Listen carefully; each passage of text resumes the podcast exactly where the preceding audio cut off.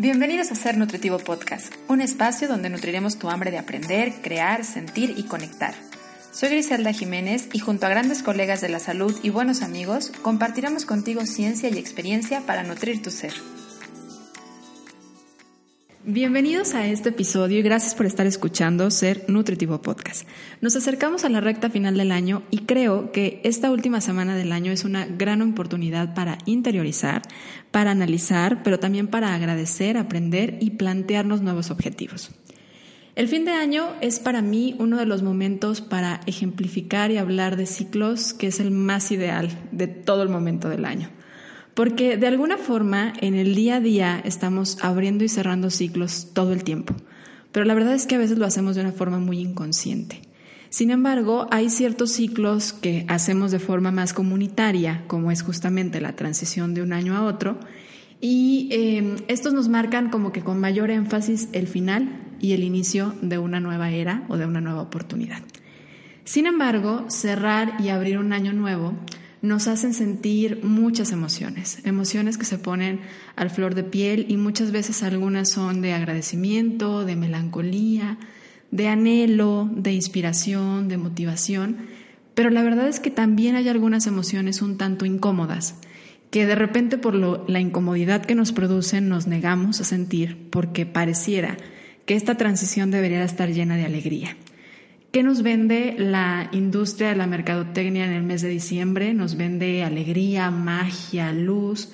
Y la realidad es que también en esta temporada hay emociones incómodas, hay situaciones difíciles y a veces no hablar de ello hace sentir como que no pertenecemos o no estamos bien.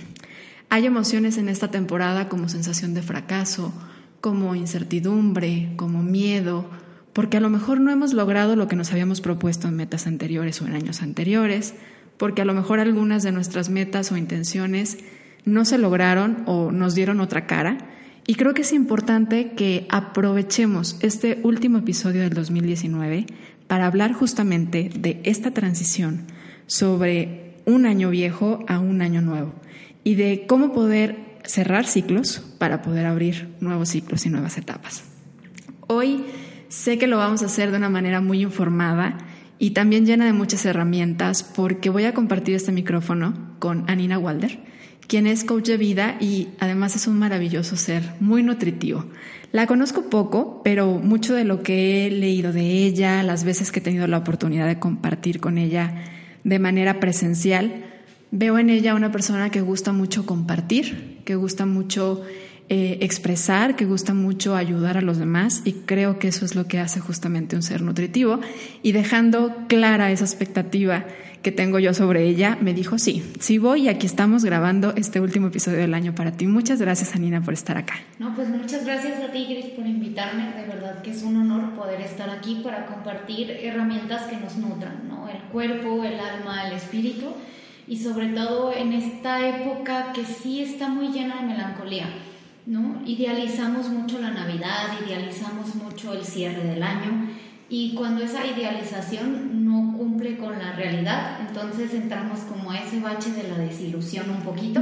Entonces está increíble hoy poder compartir herramientas para salir de esa desilusión, ¿no? A vivir una realidad muy amorosa, muy bonita, pero sobre todo muy real.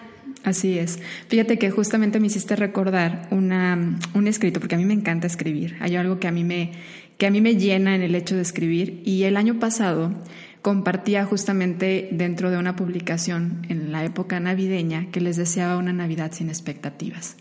Justamente esta temporada está llena de muchas expectativas. Todo pareciera que nos ofrecen como esa idea de magia, de luz, de familias unidas, de momentos inolvidables, sumamente memorables, todo perfecto, una cena maravillosa, un viaje en familia, todos felices y sonrientes. Y resulta que qué pasa cuando de repente esas expectativas no se cumplen. Tú te sientes como que tu vida no es la que ves en el Instagram de otras personas. A lo mejor tú estás a medianoche o sabes que vas a pasar la transición del año viejo, del año viejo al año nuevo, en tu cama, en pijama, y tal vez no era lo que tú querías o lo que tú pensabas como lo ideal o lo que tú deseabas hacer. Y todo esto nos empieza a, costar, a costar un poco de trabajo o a creer que nuestra vida no es la que queremos o no estamos cumpliendo las expectativas nuestras y de los demás. Qué bonito es hablar del otro lado, siendo muy honestos de no todo debe de ser así, lleno de luces y de magia, y mucho menos en esta época también, ¿no? Me gustaría comenzar porque nos ayudes a presentarte, a que te conozcan un poco más. ¿Quién eres y a qué te dedicas, Anina? Bueno, yo soy Anina Balder, eh, siempre empiezo diciendo que soy mitad mexicana y mitad suiza. Es mi manera de describirme porque soy un cuadrado adentro de un círculo.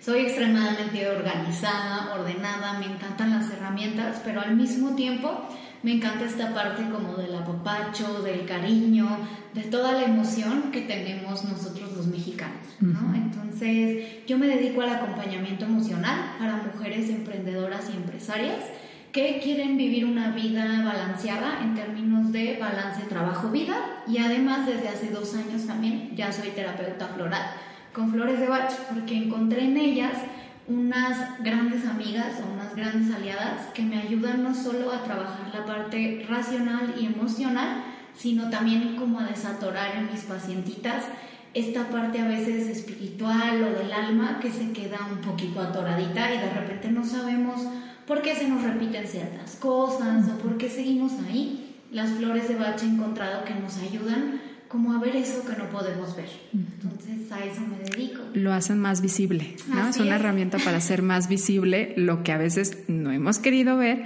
y que ahí está o que no dejamos que se vea, ¿no? ¿Y cómo llegaste a dedicarte a esto? ¿Por qué decidiste que ese iba a ser tu caminar, iba a ser la forma en la que le ibas a aportar a la gente? Está bien interesante porque justamente ahorita que dijiste eh, algo sobre pasar del año nuevo, ¿no? Solo en algún lugar eh, yo hago lo que hago porque me fui a vivir a Londres, yo estudié ciencias de la comunicación y después me fui a vivir a Londres con la intención de ser maquillista. Trabajé allá como face painting para niños y hacía películas eh, con una señora increíble en Londres y yo hacía el maquillaje, pero justamente pasé el año nuevo allá y de repente estaba así como tristísima, ¿no? Y no sabía por qué y estaba sola, sin mi familia y entonces caí como en una pequeñita crisis. Me enfermé de gripa horrible y yo creo que entre los, eh, las medicinas y todo, mi, que iba a ser mi cumpleaños, yo pensé que iba a cumplir 25 años, pero en realidad estaba cumpliendo 24. Empaqué mis cosas y me regresé a Guadalajara. Y me regresé a buscar eh, ese tener, ¿no? Porque esa crisis de los 25 años es muy, no tengo, no tengo casa, no tengo coche, no tengo pareja, que se le vaya a aparecer un esposo, entonces no tengo familia, no tengo nada. Y me regresé a buscar ese tener y ahí encontré un trabajo, estuve procurando fondos para Children International, para niños en situación de pobreza. Y fue muy increíble porque ahí estuve un año, ocho meses en un puesto que se llamaba coach y pues tomé diferentes certificaciones en coaching, pero yo encontré un coaching que se llama coaching ontológico. Y de ahí me enamoré, empecé a leer muchos libros de Alejandra Llamas y entonces fui como aplicando sus técnicas a mi campaña.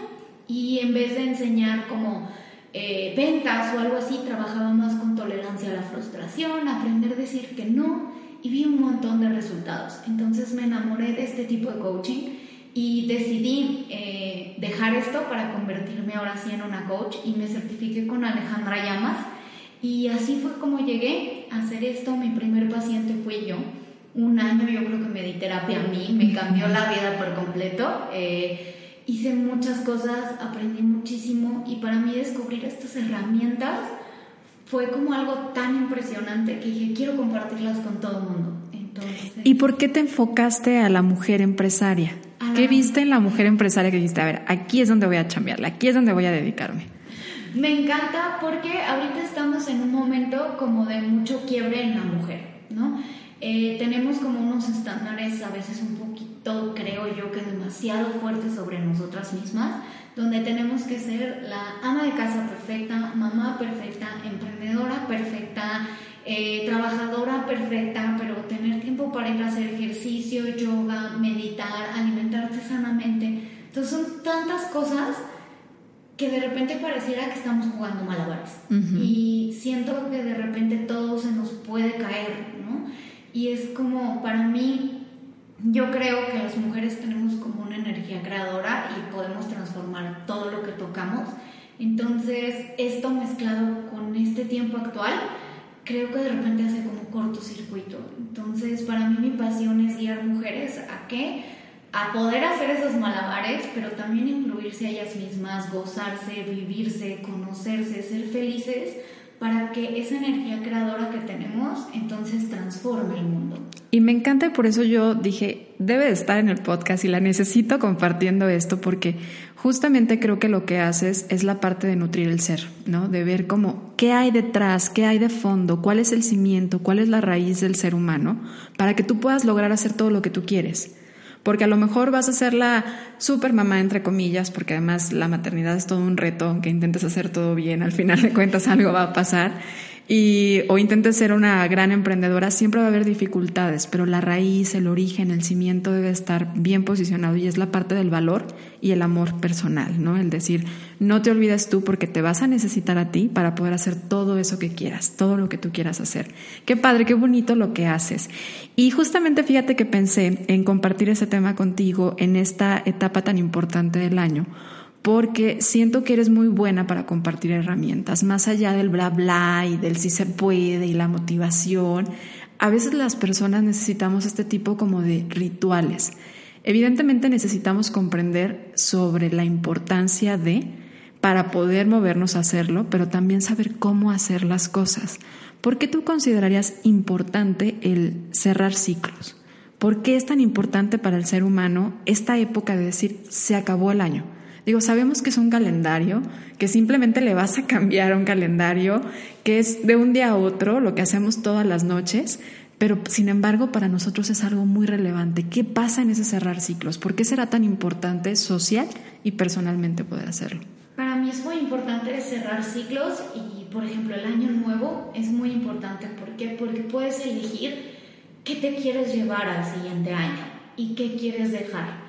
Cuando no tenemos este tipo de rituales, o me imagino si no tuviéramos este celebrar el nuevo año, entonces viviríamos y viviríamos y viviríamos y viviríamos y quizá nunca tendríamos esta oportunidad de tener un momento, unas 12 campanadas, 12 uvitas, un buen brindis para decir, oye, ¿qué me quiero llevar y qué quiero dejar? ¿No? Los cierres de ciclo nos ayudan, uno, a descubrir el aprendizaje, Dos, a elegir qué queremos. Tres, a elegir qué no queremos y dejarlo. Y cuatro, abrirle las puertas a esas nuevas experiencias. Cuando soltamos algo, abrimos espacio para que algo nuevo llegue. Ya sea dejar un hábito para que un hábito nuevo entre, dejar una relación para que otra relación llegue, dejar un trabajo para que otra nueva experiencia, otro nuevo camino profesional se abra frente a nosotros. Pero para que esto pase necesitamos confrontarlo. O sea, es pregúntate qué quieres, qué no quieres, qué te está sirviendo, qué no te está funcionando. Y yo creo que es este lado en el que a veces entre tanto alboroto que hay, sobre todo en este último mes del año, nos olvidamos de lo importante que es interiorizar. Cuestionarnos, analizar, voltear atrás y decir, a ver, esto que pasó, creo que realmente me vino a enseñar tal cosa, ¿no? Qué importante es parar tantito, sobre todo en medio de todo este ruido que hay, en donde es compra y córrele y organiza y te vas de vacaciones, si ya tienes listo y que los niños regresando van a tener que entrar a la escuela y son como muchas cosas todas juntas. Y a veces entre todo ese ruido nos olvidamos de lo importante que es para poder cerrar ciclos, entrar en esa parte interna, interiorizar y descubrir qué sí quiero y qué no quiero. ¿Cuáles serían este, estos rituales o de qué manera tú le podías recomendar a alguien que pueda establecer ciertos métodos para poder hacer un cierre de ciclo saludable mental, espiritual y emocionalmente? Em, yo tengo un taller donde hacemos esto y para mí lo primero que les digo es muchas veces creemos que tenemos que mover todos los muebles de nuestra casa, tomarnos cinco horas para entonces poder interiorizar y dejar de ir a la posada o a la fiesta o a esto o al compromiso. Y entonces creemos que es tanto lo que tenemos que hacer que mejor no lo hacemos. ¿no? Cerrar ciclos no debe de convertirse en una carga más o en algo más pesado para nosotros. Al contrario, tú puedes eh, elegir qué te quieres llevar y qué no en la regadera, lavándote los dientes, manejando cuando vas de un lugar a otro. Todo esto se pueden convertir en ciertas como meditaciones en movimiento, se podrían llamar, que nos ayudan como a interiorizar sin la necesidad de tener que hacer este como gran show o gran espectáculo. Simplemente es como preguntarme, ¿qué quiero? ¿Qué quiero dejar este año? Y solito va a llegar a ti, va a llegar a ti, no, pues a lo mejor esta persona o este hábito. Yo creo que nosotras somos las grandes expertas de nosotras mismas y si solo tomamos un minuto para preguntarnos, la respuesta ya está ahí y va a llegar. Así es, está en esa, en esa parte espiritual, ¿no? Hay una vocecita chiquita que te dice eso, eso sí, eso no. Exacto, el ego grita, pero el espíritu habla bien bajito. Entonces, en la regadera, en el coche, lavándote los dientes, eh, cepillándote el cabello. Son esos momentos perfectos donde el ego está tan ocupado, no sé, viendo otras cosas, que el ser puede como hablar un poquito más fuerte y lo alcanzas a escuchar, ¿no? Y una vez que ya eliges qué te quieres llevar o qué quieres dejar, hay como diferentes técnicas. Hay una que se llama la carta de liberación espiritual, eh, que me la pueden pedir con mucho gusto por mis redes, ahí por Instagram, con mucho gusto se las mando. Eh, esta carta te ayuda mucho a soltar como lazos espirituales con ciertas personas o por ejemplo si tú te necesitas perdonar, que también es una manera de cerrar un ciclo, también hay una carta de autoperdón o te puedes escribir una carta, leerla, quemarla o por ejemplo cuando trabajamos mucho con etiquetas que nos fuimos poniendo a nosotras mismas, que somos un poquito muy rudas con nosotros. Entonces de repente nos ponemos por un año etiquetas muy fuertes. Eh, yo les recomiendo mucho como agarrar y literal hacer las etiquetitas, leerlas en voz alta y quemarlas. Ir soltando uno a uno la etiqueta que yo ya no me quiero decir o lo que yo no quiero cargar. Porque qué tan importante es esta parte de, ok, yo ya entendí lo que quiero quitar de mi vida, pero a veces necesitamos llevarlo a la acción y comenzar con una acción en forma de un ritual, una técnica, nos ayuda a comenzarlo a generar. O sea, no es la magia de ya la rompí y tan tan, ya mañana ya despierto sin esta etiqueta de yo soy la sabelo todo, ¿no? O sea, no, no va a ser así. Pero en realidad es esta parte, aquí empieza, yo ya decidí liberarme de esto. Porque si no hay gente que de repente entra como, ay, eso me la va a quitar, no, es solamente un inicio. Es solamente como ese arranque de decir, de en este momento en adelante yo ya decidí que esto no. Y además, como todos los rituales en nuestra vida, nos ayudan a marcar como ese inicio, esa promesa, ese, esa, pues sí, esa, esa promesa entre tú y lo que tú quieres lograr o, lo que tú quieres lograr con otra persona, ¿no? Rituales tan importantes, por ejemplo, como el matrimonio, que es una promesa de, de amor eterno. De repente hay momentos en la pareja en donde recuerdas justamente ese momento donde comenzó el matrimonio y te fortalece. También justamente este tipo de técnicas, este tipo de rituales, cuando estás teniendo una dificultad para llevarlo a cabo y regresas al momento en el que lo decidiste y en el momento en el que rompiste la etiqueta de que tú ya no querías ser la saber todo o la fuerte de tu familia o que tú ya no querías ser el chistoso, ¿no? O el que siempre no se llena y come muchos tacos, porque etiquetas así nos vamos poniendo, desde etiquetas muy fuertes hasta unas muy irónicas y tontas, pero que al final nos pueden hacer daño. Y entonces empezar a hacerlo de manera física o llevarlo a una forma física y exteriorizarlo nos ayuda a recordar en qué momento comenzó esa promesa hacia nosotros, ¿cierto? Y todo cerrar un ciclo necesita tres cosas. Voluntad. Primero, muchísima voluntad. No vamos a cerrar un ciclo si realmente no hay voluntad de hacerlo. Después es tomar la decisión, ¿no? Igual que el matrimonio hay que tener ganas de casarse para después tomar la decisión de casarse. Y al final todo termina con determinación. Vamos a hacer el ritual, pero más allá del ritual, lo que nos va a ayudar o lo que va a hacer que este ciclo se cierre es seguir con determinación cada día, recordando, ok, volvió a aparecer la etiqueta en mí, a lo mejor, no sé, hoy me volví a decir que estoy gordita, ¿no? Y ya había roto esa etiqueta, ya me habían quitado eso, y hoy apareció y digo, ok, la volteo a ver, no le pongo ningún juicio digo, yo ya trabajé contigo, con permiso, te vas a ir. Y entonces me acuerdo de cuando la rompí.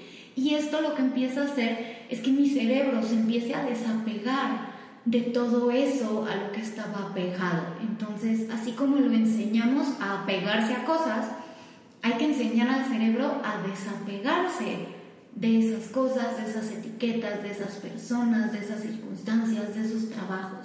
Entonces los rituales nos ayudan mucho para eso, pero hay que tener voluntad, decisión y determinación para cerrar un ciclo, definitivamente. Y cerrarlos es súper valioso, como bien lo dijo, si no, no podemos abrir espacio para nuevas oportunidades.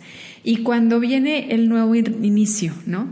Empezamos, está esta parte de, ok, sí, ya es año nuevo, ya es primero, bueno, el primero no porque hay recalentado, pero el segundo sí, y luego, bueno, empiezo el siguiente lunes y el lunes empiezas con todas las ganas, vas, te inscribes al gimnasio, que creo que es el ejemplo más dado, pero también el más ideal a veces para poder ejemplificar la inmensidad que tiene esta fortaleza del arranque.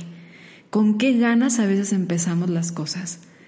Y pareciera que a partir de ahí ya tenemos todo, ¿no? Ya encontramos la fuerza y arrancamos con ganas, pero la verdad es que de repente pasa que ya van dos semanas, tres semanas y te das cuenta que ya dejaste de ir al gimnasio, que ya es marzo y que ya tienes una semana que no vas, o si empezaste con otro enfoque, que dijiste voy a soltar esta relación y que estás empezando a llamarle a la persona o buscarla, hay una gran fuerza al momento de iniciar y creo yo que podemos aprovechar la fuerza del arranque, pero también hay que entender que esa fuerza del arranque no es la que nos va a llevar hasta el final. ¿Cierto? ¿Para qué podrías tú decir por qué es importante esta fuerza del arranque y cómo usarla a nuestro favor, entendiendo que no va a ser la fuerza la que nos va a llevar a la meta final? Hay que recordar, eh, hace ratito hablamos mucho de la idealización, ¿no? Y también así empezamos el año. Yo me idealizo con que voy a ir cinco veces a la semana al gimnasio y todos los días voy a comer increíble y a lo mejor solo un día una comida me voy a dar, como dicen por ahí, un cheat meal, ¿no? Eh, que voy a empezar a no enojarme, entonces voy a estar súper feliz, súper alegre y me idealizo todo perfecto. Y creo que al momento en el que nos volvemos a pasar a la realidad y vemos que esa perfección es, ok, hay una vida, hay un contexto, van a pasar cosas, a veces vas a comer algo que a lo mejor no te va a hacer sentir muy rico o muy saludable, pero que también te tocaba comerlo, ¿no? Que a lo mejor un día vas a dejar de ir al gimnasio para descansar o para ir con un amigo, que a lo mejor un día te vas a enojar porque es humanamente común y normal y saludable enojarse, pero creemos que cuando ya no lo hacemos perfecto, entonces viene esta decepción de nosotros mismos y cuando nos decepcionamos, soltamos todo. Para mí lo más importante de tener esta fuerza en el arranque es controlar la fuerza para no ponernos metas perfeccionistas, sino ponernos metas reales. Y entonces sí seguir con esa fuerza, pero con metas muy, muy reales. Ver realmente yo cuántas veces puedo ir de acuerdo a mi agenda al gimnasio. A lo mejor me pongo tres veces y si yo las logro, voy a mantenerme con esa motivación todo el año. Y eso va a ser lo más importante metas pequeñitas, muy concisas, muy logrables. ¿Para qué? Para que yo me mantenga motivada y motivada y motivada y con esta misma fuerza. Sí, porque a veces como que no nos cae el 20 y creemos que, ok, como empezó un año nuevo, vamos a tener más horas, ¿no? Y es como, a ver, tienes las mismas 24 horas del día, vas a dormir entre unas 6 y 8, ¿no? Un tiempo lo vas a dedicar a arreglarte, al final no te quedan tantas horas.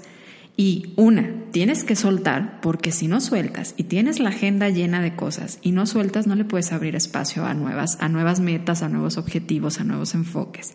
Pero lo otro es, hazlo que quepa dentro de lo que tú quieres mantener, ¿no? Porque a veces es, sí, voy a ir a hacer eh, natación una hora y luego me voy a ir al CrossFit otra hora porque me dicen que si hago algo de cardio fuerza y, y ok, sí, pero tú cuánto puedes. ¿Cuánto realmente te va a permitir mantener en integridad esa parte del ser completo emocional y social que eres? Porque luego resulta que te encierras en una burbujita para poder cumplir este objetivo y entonces te empiezas a desnutrir en el otro lado social. O empiezas a dejarle de dar valor a tu trabajo, que también es importante. O empiezas a desatender tu salud. Y es entender cuáles son los recursos. Parte del recurso más valioso hoy en día es el tiempo. Organiza tu tiempo y planteate metas considerando también el tiempo. Y como dices, siendo realistas, ¿no? El, ¿Cómo se puede plantear una meta?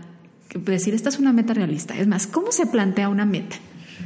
Eh, justo para eso hago un taller en enero eh, normalmente lo, lo, pueden revisar en mis redes. Eh, Les voy a compartir sus redes aquí abajo en la descripción. Ahí van a ver las redes sociales y la página de internet que además está súper linda para que vayan directito y no tengan ni que teclearle, ¿sale? Gracias, gracias. Eh, para que vean las fechas de este año, pero les dejo por ahí un tip. lo primero es ver qué es lo que quiero. ¿no? Quiero hacer ejercicio, ok. ¿Cuánto ejercicio y qué ejercicio quiero hacer realmente? Porque muchas veces decimos, no, sí, voy a hacer ejercicio y me voy a meter al gimnasio, pero a lo mejor el gimnasio no es lo mío. Eso ya no es una meta realista y objetiva. Si no me gusta, si no es lo mío, no va a ser una meta para mí. Hay que buscar otra. A lo mejor me gusta el yoga o a lo mejor me gusta salir a caminar. Eso ya va a ser mucho más objetivo para mí. Y después, ¿cuántas veces a la semana o al mes quiero hacerlo? ¿No? A mí me pasó con el yoga, que yo dije, ok, quiero ir cuatro veces a la semana, ¿no? Pero después tengo consultas, tengo vida, tengo un montón de cosas y de repente no lo lograba. Y dije, ok, vamos por metas objetivas y realistas. Voy a ir 12 veces al mes. Y eso sí lo logro, porque a lo mejor una semana puedo ir cinco veces y otra semana voy dos, tres. Y entonces así lo voy acomodando. Y trabajar la flexibilidad ¿no? dentro de la meta, o sea, tener una meta establecida, pero también aprender a ser flexible. Hay una frase que una vez escuché, creo que es, es eh, de uso común, que no se la podría yo acreditar a ninguna persona en particular, que dice, el roble cuando llegan los vientos fuertes cae, porque es tan pesado, tan denso que cae. La palmera cuando vienen los, fuertes vientos se mueve, oscila, cambia. Se mueve, se mueve, se mueve hasta que para a veces necesitamos aprender a ser un poquito más palmeras, ¿no? Porque habrá momentos en donde van a venir los vientos que no vamos a poder controlar nosotros. ¿Qué es ese factor tiempo? El hijo se enfermó, tú te enfermaste, en el trabajo faltó fulanita, llegó una auditoría, el marido se, se fue de viaje y te toca cuidar a ti a todo el tiempo, a los niños. Ese tipo de cosas van a pasar. Y si no aprendes a ser flexible, pero tener en la mente la meta que tienes y buscarla y plantear esas estrategias, entonces no vas a, llegar a ningún lado, ¿no? Porque vas a caer como un roble, ¿no? La primera. Y es donde mucha gente siento yo que nos quedamos, porque entramos en ese trance de o lo hago todo o no hago nada. O todo es como yo quería o no lo hago. O todo es negro o todo es blanco y la vida no es así. Recordar esa gran cantidad de matices que tiene la vida y que de cada uno podemos aprovechar nos permitiría más aprender que realmente ser extremistas y estar en los dos polos, ¿no? Hablé ahorita, toqué el tema de estrategias. De repente nos confundimos entre lo que es un objetivo, una meta y una estrategia. Y creo que es importante diferenciarlas porque entre estos tres elementos está lograr lo que queremos o no, ¿cierto? ¿Cómo podrías tú ayudarnos a ejemplificar y a entender qué es un objetivo, qué es una meta y cómo hacer una estrategia o cómo, qué es una estrategia? Eh, una meta es como el fin, es como el objetivo más grandototote, es a donde yo quiero llegar. Por ejemplo, una meta podría ser tener un estilo de vida saludable. Esa es una meta. Y entonces yo pongo pequeños objetivos que me ayuden a ir llegando hacia esa meta. Entonces empiezo con, ok, un objetivo puede ser hacer ejercicio dos veces a la semana otro objetivo puede ser ir al dentista cada seis meses. Otro objetivo puede ser alimentarme saludablemente. Otro objetivo puede ser dejar de tomar Coca-Cola o dejar de fumar. Otro objetivo puede ser eh, ir a mis chequeos anuales. Todos esos son objetivos que me van a llevar a la meta de tener un estilo de vida saludable. Y conforme vamos acomodando esos objetivos, es como se van creando las estrategias. Es, ok, para ir al dentista cada seis meses, ¿qué tengo que hacer? Muchas veces la respuesta es agendar la cita. Y agendar la cita a lo mejor desde enero ya es mi estrategia que me va a funcionar. Para alimentarme saludable, ¿qué tengo que hacer? Bueno, a lo mejor yo no cocino, entonces puedo buscar a alguien que me ayude a cocinar o comprar la comida ya hecha o ir con alguien que me enseñe qué es alimentarme saludablemente, porque la verdad es que muchos no lo sabemos, ¿no? O si quiero hacer ejercicio, ¿no? ¿Qué tengo que hacer? Bueno, pues ir a hacer ejercicio. Ajá, pero a lo mejor no sé ni cuál me gusta. Entonces, ¿qué tengo que hacer para descubrirlo? Bueno, a lo mejor ir a muchas clases de prueba. Y eso ya empiezan a ser las estrategias que me llevan ahí. Pero como tú lo decías hace ratito, la flexibilidad es la mejor estrategia que podemos tener. ¿Por qué? Porque mientras más duros somos con nosotros mismos, menos vamos a sentir que estamos logrando. Y si menos logramos, menos motivación vamos a tener.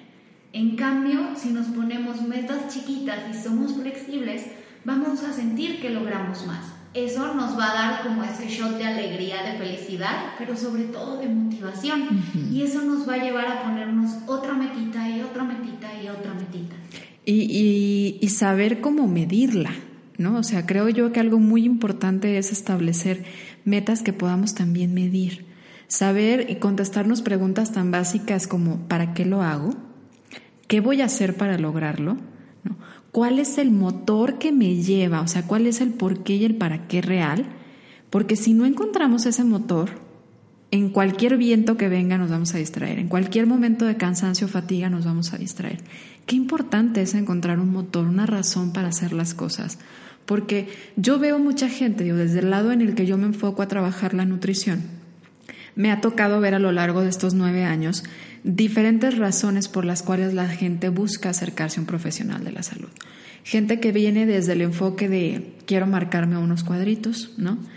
que realmente no es tanto mi enfoque que veo en consulta, pero hay gente que todavía durante este tiempo me ha tocado ver. Hay personas que dicen, ¿sabes qué? Es que quiero correr una carrera y entonces buscan la parte de la asesoría en nutrición. Hay gente que dice que, ¿sabes que Quiero dejar de tomar medicamento de metformina para controlar la glucosa. Pero esto es lo que quieren hacer, ¿no? Pero ¿para qué lo haces? ¿Qué buscas? ¿Qué crees que hay detrás de esa meta? Porque cuando a veces no sabemos qué hay detrás de eso que queremos hacer, ni siquiera nos preguntamos cuál es el motor y cuál va a ser el impulso, entonces no estamos interiorizando y encontrando la fuerza real que me va a permitir ser constante y hablar de esa constancia de la que decías ahorita, ¿no? De decir, sí a pesar de, sí y festejo mi logro, ¿no?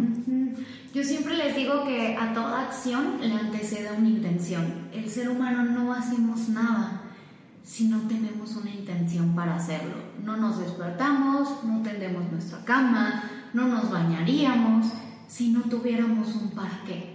Y de repente cuando empezamos a poner nuestros propósitos de año nuevo y así suenan tan bonitos, pero si no les ponemos ese fondo, ese, ok, ¿para qué quiero este estilo de vida saludable? Y más allá de para estar saludable, ajá, pero ¿para qué quiero estar saludable? A lo mejor es para poder hacer un viaje con mis hijos, para poder jugar con mis hijos, porque ahorita me canso mucho, no tengo esa capacidad de movimiento para pasármela con ellos, o a lo mejor digo, quiero estar saludable para eh, vivir muchos más años y tener más experiencias. ¿O para qué quiero esto? Para ser feliz, para gustarme más a mí, pero ¿para qué quiero gustarme más a mí? ¿no? ¿Para qué quiero ponerme un bikini? Ah, para sentirme libre, ¿no? Entonces, llegar a un para qué mucho más emocional, que tenga como esa base, esa raíz muy emocional, que me mantenga accionando. Y a veces también descubrir en este para qué, que a veces hacemos las cosas equivocadas. ¿No? Porque resulta que, por ejemplo, ahorita sacaste el tema del bikini, ¿no? Hay gente que dice, es que hago la dieta para irme a la playa. ¿Y qué pasa después de la playa? ¿Y qué pasa después de que te queda el bikini? O hay gente que dice, es que estoy comiendo bien porque me voy a casar y después de, o sea, necesitas encontrar algo mucho más interno. O personas que te dicen, es que lo hago para ser feliz y al final te das cuenta que no vas a ser feliz cuando seas salgado. Que estamos condicionando muchas cosas o dándole el poder o creyendo que detrás de esa meta está lo que a veces no hay. Y cuando nos damos cuenta de esto, vemos si realmente lo que quiero es bajar de peso o la parte de tener más seguridad. Y si realmente voy a encontrar más seguridad cuando bajo de peso. o si necesito trabajar más en la parte emocional. Y de ahí viene también plantearnos metas, el, cuando encontramos el para qué. Y eh, bueno, hablamos ahorita de cómo, cómo es importante esa parte de encontrar el motor y el motivo. Pero luego pasa que estamos a la mitad del año. Vamos a irnos un poquito más a unos cuantos meses más adelante, que es la importancia de analizarnos, ¿no? Ya me planteé una meta, ya la empecé, ya voy en el mes número 6 y luego ¿qué pasa? ¿Cómo saber si realmente lo estoy logrando, si voy encaminado o no voy encaminado? ¿Cómo, cómo poderme mantener en esa constancia, en esa disciplina a la mitad del tiempo? Esto viene desde el día uno que hago mis propósitos de año nuevo. ¿no? Cuando yo hago mis propósitos o cuando yo pongo una meta, un objetivo, es muy importante que siempre sea claro y medible. Si yo no pongo algo para medirlo, yo no voy a saber si estoy progresando. Y el ser humano, si no ve progreso, tira la toalla.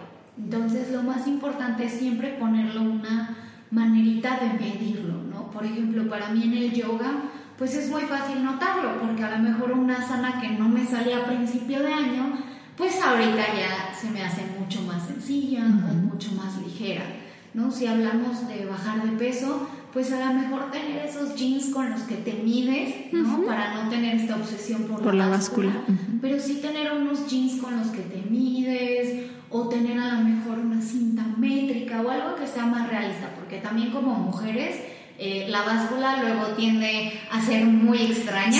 y, y, le damos todo el peso a la báscula, ¿no? Y decir como a lo mejor, y sabes que todos los meses me estaba enfermando de gripa una vez al mes. Y empecé a comer bien y llevo seis meses y no me he enfermado o apenas me acaba de dar una gripita. O me doy cuenta que antes me dolía la cabeza al menos una vez por semana, ya no me duele, ¿no? Es decir, esto, eh, ir como midiendo, y esto solamente lo vas a poder medir a partir de la observación. Estar en constante sintonía de si lo voy logrando o no, ¿no? Que creo que un, claro ejemplo es muchas cosas que pasan a veces en la política pública que es ponen, eh, no sé, una nueva iniciativa y ahora va a haber bicicletas, pero no hay ese monitoreo, ese cuidado de la bicicleta. O todos nos hemos quejado alguna vez de que empiezan con alguna, eh, alguna nueva iniciativa a decir, vamos a quitar las bolsas de plástico, pero no hay quien esté verificando que realmente se haga. Nosotros, para poder lograr nuestros objetivos, necesitamos ser nuestros propios verificadores, pero al mismo tiempo siendo flexibles para no lastimarnos emocionalmente hablando. Y luego es muy bonito porque, por ejemplo, muchas veces, o un gran propósito que llega a mi consultorio muchas veces, es, quiero ser feliz, quiero ser menos enojón. Ese es un propósito, ¿no? Y yo les digo, ok, ¿cómo lo vas a medir? ¿Cómo vas a medir que eres feliz o cómo vas a medir que eres menos enojón?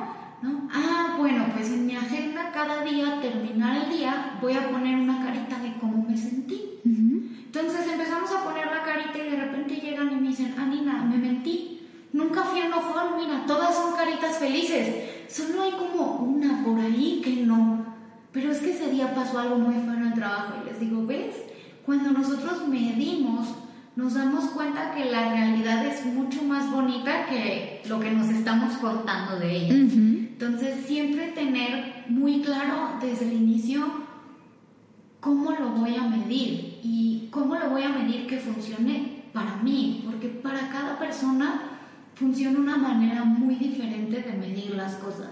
Entonces es entender cómo voy a hacer una métrica que sea funcional para mí. Habrá quien me diga, Anina, yo no me voy a acordar de poner las caritas todos los días, ¿no? Pero a lo mejor una vez a la semana puedo hacer una introspección y ver cómo estoy. Órale, si eso funciona para ti, qué padre, tómalo, pero mide, procura medir, porque en esa, en medir vive la motivación. Porque nos damos cuenta que estamos logrando. Si no me doy cuenta que estoy logrando, voy a soltar la toalla. Así es. Y yo creo que aquí entraría que platiquemos también mucho en esta parte de festejar, ¿no? Los pequeños logros, no nada más el llegar a la meta. Estamos muy acostumbrados y lo vemos. Yo creo que el claro ejemplo de la meta son las carreras corres una carrera y sabes cuál es la meta, 5 kilómetros, 10 kilómetros, 60 kilómetros, tú sabes cuál es la meta. Y al final, pues explota la alegría, el logro, la felicidad, pero ¿qué tal el ir disfrutando y festejando cada kilómetro, cada logro, cada verificación y que te das cuenta que, ok, hoy sonreí más, hoy me he sentido bien, hoy he tomado más agua y lo festejo? Y cambiar también la forma de festejar, ¿no? Porque el mexicano además somos dados a festejar todo con comida y todo creemos que es comida y brindis y alcohol y pachanga, ¿no? O sea, el festejo puede ser desde muchas formas, pero qué importante es agradecer y festejar los logros desde los pequeños hasta el llegar a la meta, ¿cierto? Sí, justamente en mi blog tengo un artículo que habla de eso, ¿no? De la importancia de celebrar nuestros logros. Porque a mí me encanta estudiar el cerebro. Entonces, si nosotros no festejamos nuestros logros, el cerebro no sabe que lo logramos. Entonces, no me segrega las hormonas que me hacen decir, uy, qué padre, lo logré. Entonces, yo les digo, hay que celebrar todo. Desde, oye, a lo mejor tenía una semana triste y no había tendido mi cama y hoy por fin me desperté, me bañé, tendí mi cama. Bueno, eso por supuesto que es motivo de celebración. Y no te tienes que ir a comer o a tomar, puedes bailar en tu cuarto, puedes poner música, puedes gritar, puedes reír, puedes decirte, oye, qué padre, lo lograste, ¿no? Yo un tiempo hice algo muy chistoso, me compraba estrellitas como las del kinder y me pegaba una estrellita qué padre. y me sentía bomba, soñada. Me sentía soñada porque decía, uy, hoy, hoy traigo estrellitas, ¿no? Y eso es algo bien bonito porque es algo muy íntimo y es algo muy contigo y es algo muy para ti, pero ayuda biológicamente a segregar los químicos que necesitas para que tú entiendas que lo lograste y entonces tu cerebro se mantenga motivado, se mantenga feliz. Si nosotros no celebramos nuestros logros, entonces podemos caer en una desvalorización interna muy fuerte, en una baja autoestima, como lo pueden llamar también, pero entonces creemos que no estamos logrando nada y no volteamos a ver lo mucho que sí hacemos y clavamos la mirada en todo lo que no, hacemos. O esperarnos a festejar siempre hasta el final, ¿no? Que es como, ¿por qué, ¿por qué hasta el final? ¿Por qué no ver tu logro de hoy? ¿Por qué no mantenerte siempre, todos los días, cerrando ese ciclo de manera constante, consciente, ¿no? Es decir, hoy en mi día me pasó esto y porque al final tu año fue formado a partir de 365 días. O sea, no es nada más el último día del año. Y no lo que, no es verdad que como empieces el año va a ser todo tu año, no. O sea, es todos los días tenemos esa posibilidad de cerrar un ciclo, de sacar lo que no queremos, de abrir el espacio a lo que sí queremos, de formularnos metas, de poder plantearnos objetivos y estrategias. Y ese es el trabajo constante mientras estamos en vida. Creo que el ser humano tiene esa necesidad de sentir que camina, que avanza, que la vida es como un, andar, ¿no? Porque nos permite darnos cuenta de lo que vamos logrando. Para mí, la vida es ese andar que nos lleva y nos regresa hacia lo que somos en realidad, que creo que lo tenemos perfectamente cuando somos pequeños. Pero qué bonito es ir creciendo a lo largo de e ir encontrándote con otras personas y encontrándote particularmente contigo. Y eso hay que hacerle una fiesta, ¿no? Y una fiesta interna, como bien lo decías. Hay muchas herramientas para poderlo lograr, pero creo que es importante y esto nos regresa a la parte de hacernos conscientes. No hay logro que tu cerebro vaya a poder detectar si tú no te haces consciente de ello. Si tú no valoras los pequeños cambios y avances, no va a haber un gran logro. Nada se forma de la noche a la mañana, todo está formado de pequeñas partículas, todo en este universo está formado de pequeñas partículas y valorar lo pequeño nos permite valorar la inmensidad de lo grande, ¿no? ¿Qué, qué, qué impresiones cuando veo uno esto? Porque son tus días, tus horas, tus momentos lo que hacen la diferencia al final en tu año. Sí, al final, digo, suena fuerte, pero la única meta en la vida es morirte. Qué fuerte, pero sí. Suena muy fuerte. Sí, sí, sí. Pero cuando entiendes que la única meta en tu vida es morirte, empiezas a vivir. Porque son esos pequeños logros, esos pequeños objetivos, ese pequeño caminito que vas recorriendo para lo que realmente estás aquí. No estás aquí para otra cosa más que para vivir todo lo demás que le hemos puesto de romanticismo no es más que romanticismo, ¿no? Para eso vamos, a eso vamos, pero hay que hacer de nuestra vida eso que queremos que sea, ¿no? E ir dejando un poquito de, de nosotros y de nuestra huella positiva en nuestro alrededor. Vamos a entrar a nuestra parte final de la entrevista y hay tres preguntas que hacemos a nuestros invitados para conocerlos un poco más y a veces para hacerlos desvariar un poco. Tú, Anina, partiendo de la idea de este podcast en donde trabajamos en nutrir la mente, en nutrir el alma y en nutrir el cuerpo, ¿tú cómo disfrutas nutrir tu cuerpo? está complicada cuando la vi dije, ah, ¿qué voy a responder? ¿no? Eh, pero al final le di vueltas a muchas cosas. A mí me gusta comer como saludable, pero también a veces no y así. Y al final llegué a una respuesta, un tecito. Un té. Para mí un tecito es tan apapachador y es tan como cariño para el cuerpo, ¿no? Si tienes gripa, a lo mejor te haces uno con jengibre, limoncito, y entonces milecita y así, es como un alimento, pues. O si a lo mejor, no sé, traes retención de líquidos, te haces uno para eso. O si estás más cansada, te haces uno para despertar. Entonces, para mí, un tecito. Y también siempre en mi consultorio tengo té, entonces... Fíjate, es que lo, lo, lo, lo ves, el té, como autocuidado, ¿no? Es como más allá de la sensación que me produce, es como me quiero cuidar, ¿qué necesito hoy? Porque así ves el té, ¿no? Te preguntas para qué lo voy a tomar o cuál es, qué es lo que voy a buscar en este té, no nada más desde el lado sensorial. ¿Y cómo disfrutas nutrir tu mente? Mi mente me gusta mucho aprender, me gusta mucho leer, pero creo que el lugar en donde más nutro mi mente, muy chistoso, es cuando salgo a pasear a mi perro. Porque voy caminando y voy viendo los árboles, los colores, a las personas y empiezo como a conectar o como a entender muchas cosas que de repente uno por andar a las prisas en la carrera del día no ve. Entonces para mí ese espacio es como muy nutrir mi mente. Te conectas. ¿Y cómo disfrutas nutrir tu alma? Nutrir mi alma. El yoga me ayuda mucho a nutrir mi alma, como a conectarme con esa parte espiritual y también ir a misa los domingos, también para mí es nutrir muchísimo mi alma. Salir con mis amigas es nutrir el alma. Para mí también abrazar a las personas que voy conociendo, que llegan a mi consultorio, que llegan a mi casa, o que yo llego a su casa. El contacto, sí es bien mexicana, ya vi que sí. el contacto, es algo que me llena el alma. Okay. Hay una, hay una pregunta que últimamente he agregado a este contexto de las entrevistas, que es, si tú tuvieras el libro de la vida enfrente de ti y en este libro pudieras escribir una sola frase que pudiera ayudar a futuras generaciones, ¿qué les dirías?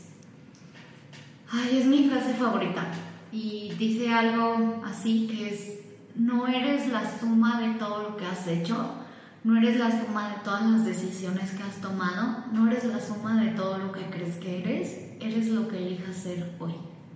Wow.